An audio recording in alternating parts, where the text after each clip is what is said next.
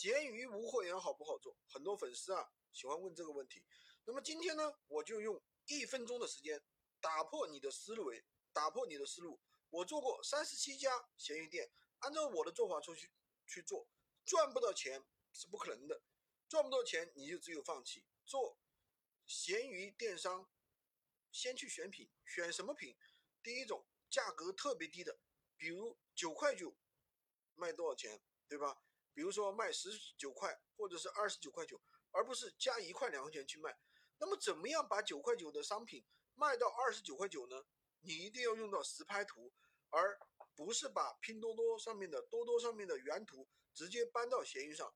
第二点就是营造自己是厂家的一个详细详细描述，这一点很关键。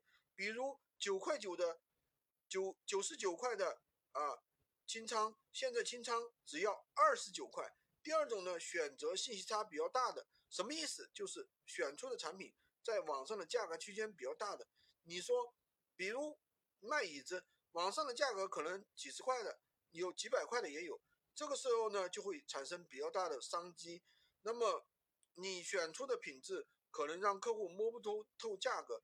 比方说你卖垃圾袋，垃圾袋是没有差价的，反正就几块钱的东西嘛，对不对？所以选品的时候。关键就是要选让客户摸不着实际价格的东西，保持上新，每天上午下午各一个产品，直到有产品可以稳定出单。这是一个测款的过程，快则三天，慢则一个礼拜就会出现一款爆款，每天都能卖的。只要这个产品一直一直卖，就盯着这款产品一直做做垂直店铺。比如说你上架了枕头、被子、蚊帐四件套，有一天你会发现枕头每天都能出单。OK。从那开始，每天上架各式各样的枕头，每天上架五款，坚持十五天。这个时候呢，你店铺差不多有七八十个款，差不多也能每天出三单。如果想快速出单，做销量、做评价，闲鱼不同于别的平台，销量的展现形式就是这个。我想要，我想要的人数操作的好，我这我做的每款产品，我都会做到行业的顶端。至于闲鱼的评价，一个人操作一个小时，可以做八十多条评价。花上半天时间弄个五百条，至此你的店铺已经完成了。最后总结一下，闲鱼起店的周期，你要花半个月的时间去沉淀，用于上新以及测评。另外要做基础销量以及评价这些核心的内容，自己想办法解决的话，我不方便说。